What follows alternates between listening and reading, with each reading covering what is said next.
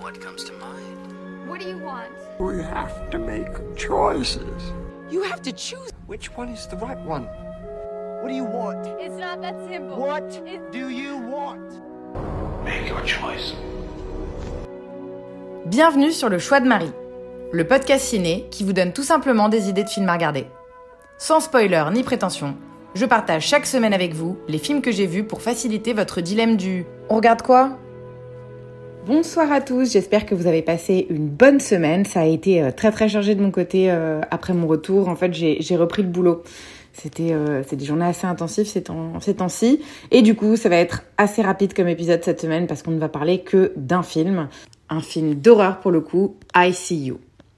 Mon copain Edouard, fin cinéphile, m'a écrit il y a trois jours pour me recommander un film d'horreur méga rafraîchissant, soi-disant qu'il venait d'avoir vu. I See You, film d'horreur américain réalisé par Adam Randall, sorti en 2019. Pas connu, c'est la première fois que je- j'entends parler de lui, et même lorsque je fouille dans sa filmographie, il n'y a rien qui me dise quoi que ce soit. Justin Weather, 10 ans, disparaît alors qu'il faisait du vélo dans un parc. L'inspecteur de police Greg Harper est en charge de découvrir euh, ce qui s'est passé euh, dans cette affaire, ainsi que euh, de nombreuses autres affaires qui sont très similaires avec de précédents cas d'enlèvement d'enfants dans la région. Au même moment, son épouse Jackie et leur fils Connor font face à des phénomènes étranges et inhabituels dans leur maison. Vaisselle qui disparaît, télévision qui s'allume toute seule, rien qui ne les inquiète vraiment, et pourtant. Alors on est effectivement en présence d'un film d'horreur qui est frais, efficace et qui fait plaisir. J'ai très honnêtement été euh, assez bluffée par ce film. L'écriture est maîtrisée et inventive. Contient euh, plusieurs couches en fait qui se dévoilent au fur et à mesure du film. C'est vraiment euh, bien pensé. Le petit défaut narratif pour moi, c'est que dans la seconde moitié du film, euh, le choix est fait de diluer son étrangeté qu'on avait dans la première partie en apportant de longues et minutieuses explications, ce qui casse un petit peu, je trouve, avec le côté mystérieux. C'était voulu, je pense que c'est un parti pris, mais je suis pas sûre que c'était utile d'en montrer autant. On reste, cela dit, assez estomaqué par les révélations et le film n'en reste pas moins prenant en développant du coup une tension qui est grandissante.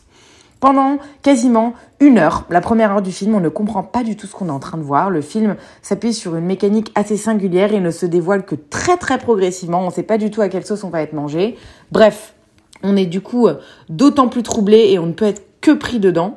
Euh, les plans sont jolis dans l'ensemble, même si c'était euh, un peu inégal, euh, je dois l'avouer. J'ai notamment trouvé que la séquence d'intro et l'épilogue étaient tous les deux vraiment très très forts et très bien tournés.